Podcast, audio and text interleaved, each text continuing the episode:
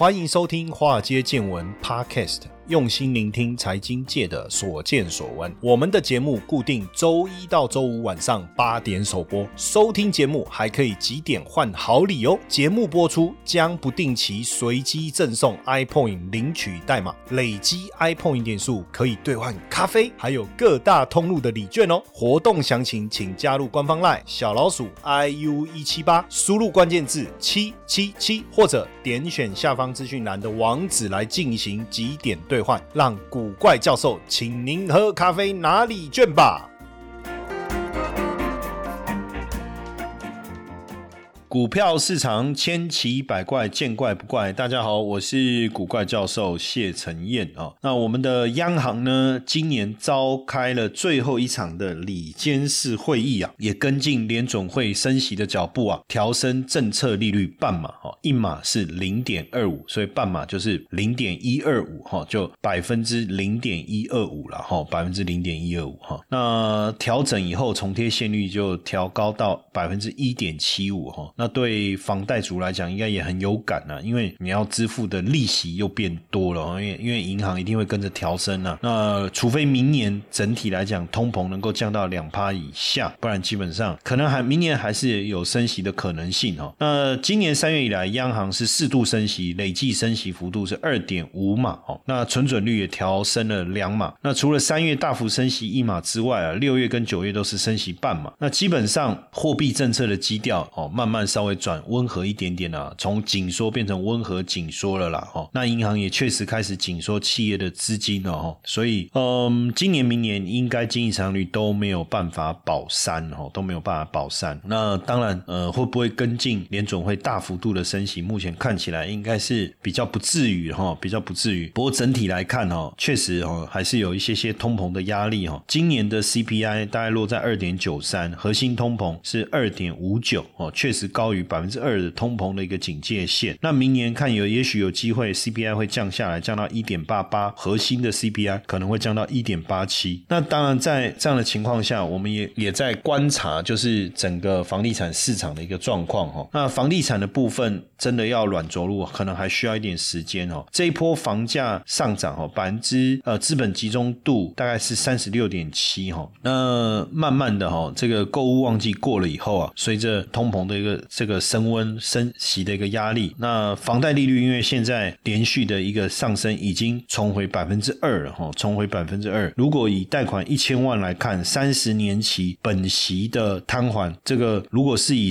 今年四次升息前房贷利率一点三七五来算哈，每个月的还款金额大概落在三万四左右哈。经历升四次升息，利率房贷利率会到百分之二哈，那还款金额会增加到三万七哈，所以一口气每个月要多三千块钱，一年。多出了三万六，等于多缴一个月房贷。那你说会不会影响到购物的意愿哦？百分之三十认为，其中百分之三十还会增加。为什么？因为因为你股市跌成这样啊，什么东西都不涨啊，房价如果升息，那代表那反正升的该买还是要买，而且房房子好像相对比较抗跌，所以还是会增加意愿的哈。那有三成会认为等稍升息告一段落再说哈。那百分之三十七是认为说啊，反正有需求就买哦，所以房市可能还会撑一段哦，撑一段。不过。随着你贷款，应该是说每个月房贷本金摊还的增加，会不会带来一些影响？哦，房市。相对来说还是比较不那么乐观了哈。为什么？第一个，消费者房贷负担如果增加，可能会开始转为去买一些低总价的物件嘛哈。那再来预售屋可能会有撤手潮，就是你三四年前签的啊，现在升息啊，负担那么重，算了哦，不要了。再来，房东可能因为这个利息支出增加，他转嫁到房客身上，有没有可能？这个也有可能哦，这个也有可能啊。所以我觉得房贷要缴的变多了，然后原本生活的小确小确幸。可能就是偶尔在外面外食一下，然后现在餐饮价格也都上升了，那怎么办？你说靠升息也很困难呢，因为你如果要升息，升息要三倍数啊，才升三倍啊，哦才有可能。那只好要不然就是你要想办法多赚一点外快哈，才有办法哈。所以央行升息前哈，如果以一点三一二十年期来看，月缴是四万七千三百八十哈。那三十分三十年期，你说有人会分三十年吗？确实啊，像很多呃首购族，他可能年轻人啊也是三十年，月缴三三六零八，全年升息二点五码到一点九三五，二十年期一个月变成要缴到五万了，哇塞！那那个虽然四万七跟五万也不过差三千，但那个感受就有差了，对不对？然后三十年期三万六千多，所以拉长时间的可能性其实会高很多。所以你看哦，房贷族如他有房贷月付升息的压力，那你说他是租房子的，我跟你讲，房租可能也会增加，也有压力。然后现在物价又涨，今年呢爆发有记录以来最严重的禽流感，结果。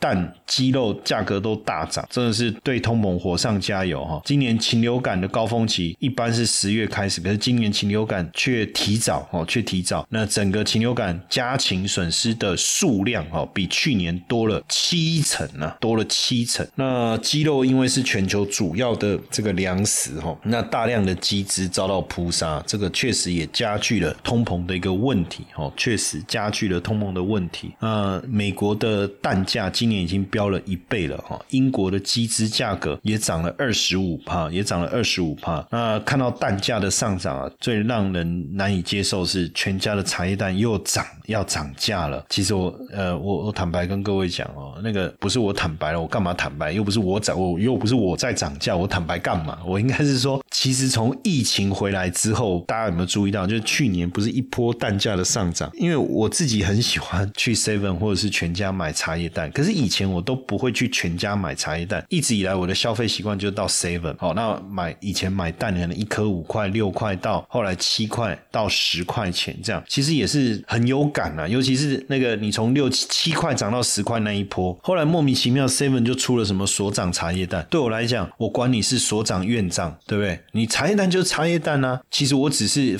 图一个方便而已嘛。要不然我自己在家里煮水煮蛋带出来，我觉得都可以。可是有时候真的就哎呀，我就肚子。饿嘛，然后今天又想要简单的吃，那你说，我觉得最我我最享享受的模式就是买两颗这个这个茶叶蛋哦，然后买一瓶优酪乳，对不对？就很简单就可以吃，不会饿，然后那一餐热量也不高，又有营养，就这样子过去。结果 seven 是先十八块，就是所长。茶叶蛋，哇，那个我肯定就没有办法了哦。那后来都跑到全家买，哎，结果在全家我就发现了这个新大陆了，因为它有加一块钱，因为我我刚才讲我都买两颗嘛，再加一罐优酪乳，哎，它刚好买优酪乳加一块钱就有茶叶蛋，对我来讲这真的是好好的一个讯息。那现在它涨到十三块，根据我的了解，那一块的活动还是有哦。那当然你说我只买蛋的人，我没事我多加一个优酪乳干嘛？那当然如果你只买蛋的人，这个组合对你就没有帮助了嘛，哦，你反而你还多花钱，对不对？那怎么办？它其实还是有，就是说你用 A P P，就它不是可以跨店取嘛？就是像我们也是会买那个那个第二杯半价一次，像我一次买个五十杯、一百杯啊，它没有期限嘛，你就慢慢慢慢想喝的时候再去换，也不一定在哪一个店，有没有？以前是一定要在你在哪里储值就在哪一家店，现在是可以跨店取，它蛋也是这样，你一次买十颗一百块哦，那就还是维持十块钱，可能就是这样，就就现在就变这样子哈。那其实我觉得对外食族来讲，应该。很有感啊，对不对？那你说其他超商跟不跟进啊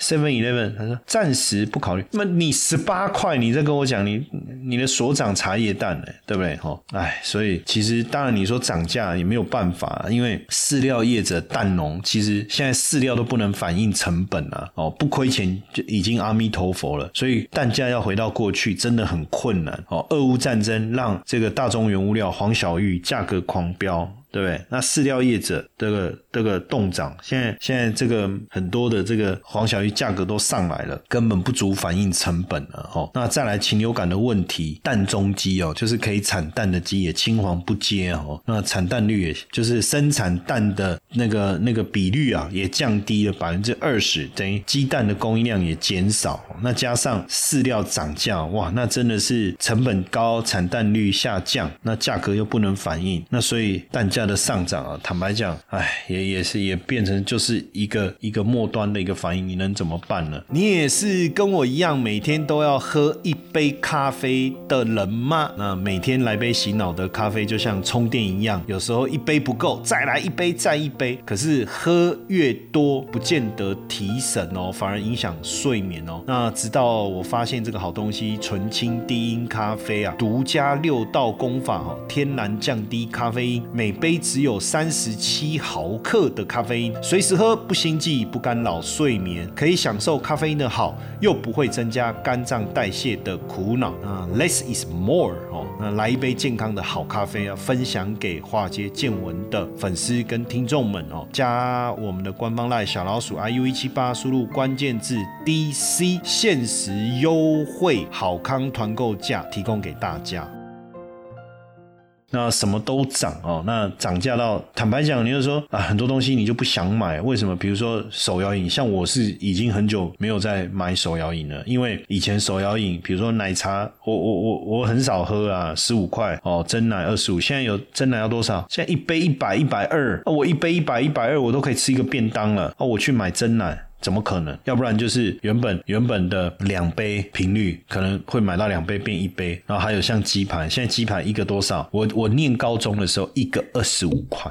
我永远记得一个二十五块，所以到后来三十五、六十五、八十，对不对？鸡排，然后蚵仔煎，我以前吃蚵仔煎二十五块，所以你就说哇，老师你是几百年前，现在蚵仔煎多少了？七十、八十，这就物价持续的上涨，那怎么办呢？所以很多这种平民美食，你已经你也吞不下去了哦，吞不下去。那泡面呢？台酒现在也在讨论说，哎，那这个这样子泡面要不要涨价？哈，还是吸收？因为你是国营事业嘛。对不对？那你米酒、米酒啊，红标米酒啊，这个煮饭啊、炒菜啊都会用到的，你要不要涨哦？那麦当劳已经涨了嘛？麦当劳十二月二十一号凌晨开始。调整菜单，对不对？套餐价格调升十块钱，早餐套餐平均调幅十一点八，超时全餐平均涨幅六点五哦。那这个铜板轻松点可能没有变，可是玉米浓汤拿掉了，甜心卡买 A 送 B 哦，持续。那整体来讲，菜单经过改变以后啊，套餐全面上涨，很多你喜欢的可能它就不供应了，它用这样的一个方式去做调整，所以很多人看到啊，哎，我记得那个蛋卷冰淇淋以前十块哦，有机会买到十块，现在基本上都。买不到。当然你说，哎，其他的有没有在调？我跟各位讲啊，比如说汉堡王啦、摩斯啦，他说哎，这一波我们没有要调，可是实际上前一波已经调整过菜单。我就举那个，因为我很喜欢买汉堡王的那个鸡块哦，像麦克鸡块那个鸡块，它以前十个是六十九块。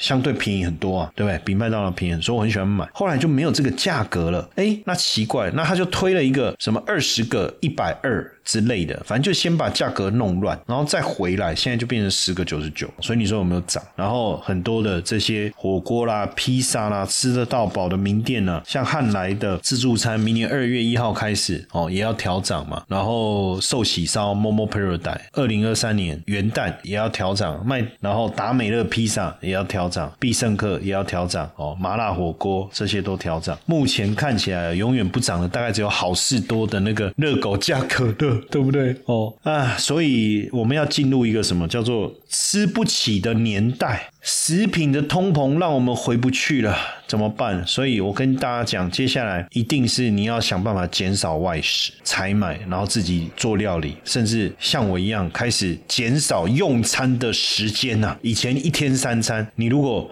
不改变你的这个吃东西的习惯，那你就一天变两餐，你的支出不会减少，你只是跟以前一样，对不对？但至少支出不要增加。那甚至像我现在一天只有吃一餐，逢二四我还整天断食，所以我在吃的部分的支出就大幅度减少。所以你要回到以前真的很困难，然后真的很困难。但我是为了身体健康，不是真的为了省钱呐。哦，很多人说，哎，老师你这一招不错哎，可是你真的不会饿哦，想到。可以省钱，心里就开心了，饿个屁啊，对不对？可是其实我是 我是为了身体健康啊，因为到了一个年纪了嘛，身体的基础代谢率下滑了。那坦白讲，哎，人没吃那么多也不会怎样，对不对？少吃不会怎样啊，多吃也没比较好。那慢慢习惯以后啊，就越吃越少了哦。所以我现在大概可以理解为什么有的人可以过午不食啊。哦，那像我一天吃一餐，我是吃晚餐，这个慢慢也就习惯了哈。那联合国粮食农业组织公布国际贸易农产品食品价格指数啊，哦，呃，虽然是呃三月见顶以后，十一月到目前来看到十一月是连续八个月下跌，但是整体来讲，消费者应该没有感受到这个下跌吧？那战争啊、气候啦，都是一些影响的一个原因呢。最主要，我觉得能源价格的上涨，还有货运价格的上涨，都是影响物价上涨的一个主因呢。还有包括农产品供应的一个减少也是，还有一个就是化肥的价格，因为俄罗斯减少了天然欧洲天然气供应啊，所以推升了钾肥的价格哈。那化石的燃料还有化肥生产成本的提高哦，所以这个化肥的成本提高也是影响到整个农业产出价格的一个因素，这个也是一个原因哦。所以整体来讲，这个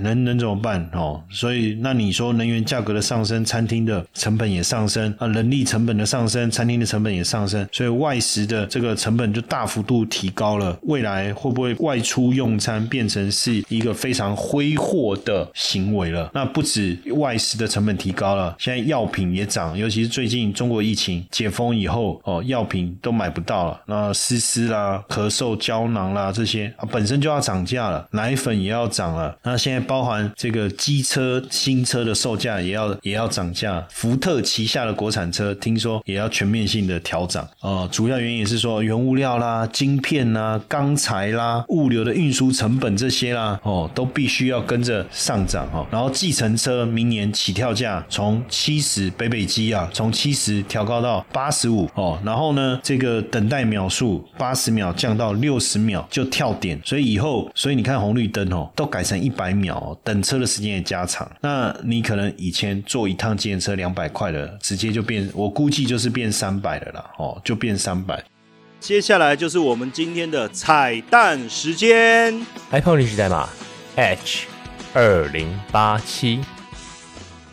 啊，生活成本提升，然后年轻人就助学贷款的这个是会不会也受到升息的影响？虽然说政府是目前是说利息会教育部会补贴啦，可是应该也只是短线吧。生活成本的提高，那对这些。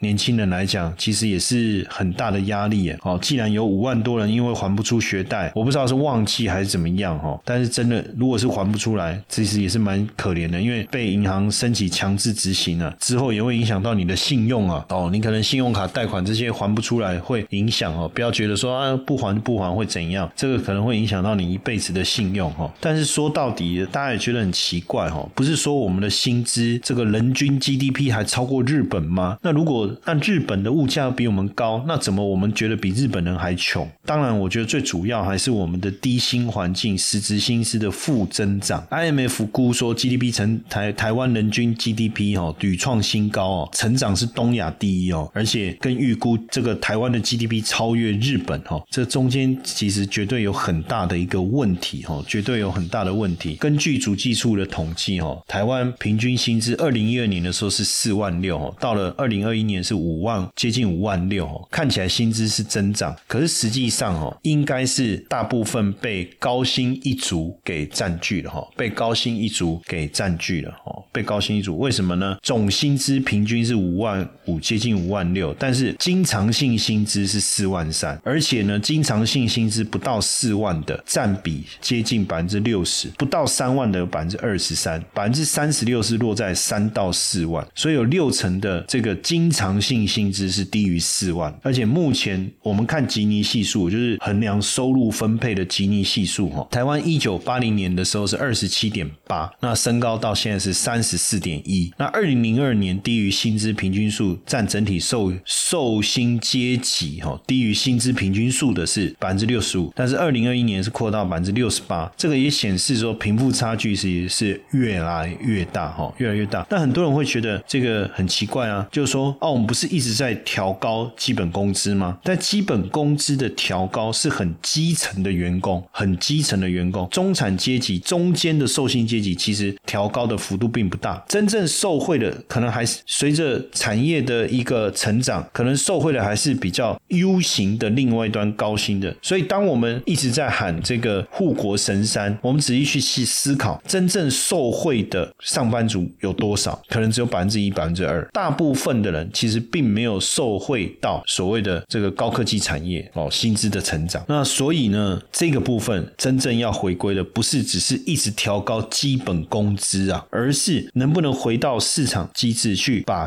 低附加价值的产业转移到高附加价值的产业。我觉得这个可能才是转变的，能够导致这个整个薪资结构转变的一个主要的一个原因了。当然，对对大家来讲，我们刚才讲了这么多，其实是要告诉大家，就是高通膨的时代来临，然后你也要自己想办法哦，调配你的。这个日常的生活支出，那其实回想起来哈，我在念书的时候哦，省吃俭用啊。我记得我念大学的时候哦，因为坦白讲，我总觉得永远，即便过去大家觉得说通膨没有那么严重的时候，对我们来讲，我们还是觉得什么东西都贵啊，哦，什么东西都贵啊。所以那个时候为了省钱，我可以去家乐福报。一整箱的泡面哦，就我算好哦，比如说我一天，这我真的很夸张，我跟你讲，我一天吃两餐，那都吃泡面，所以我一天两餐要吃，一餐要吃两包，两餐我就吃四包。可是我怕腻，所以我可能买两种口味，然后呢，每一餐加两颗蛋，我就为了省钱哦，又不想饿肚子嘛，就用这样的方式。当然这是不可取的哈，不可取，应该要学。如果我学会料理的话，对不对？那可能自己做个菜，可能还是可以很省。所以那时候没有去往。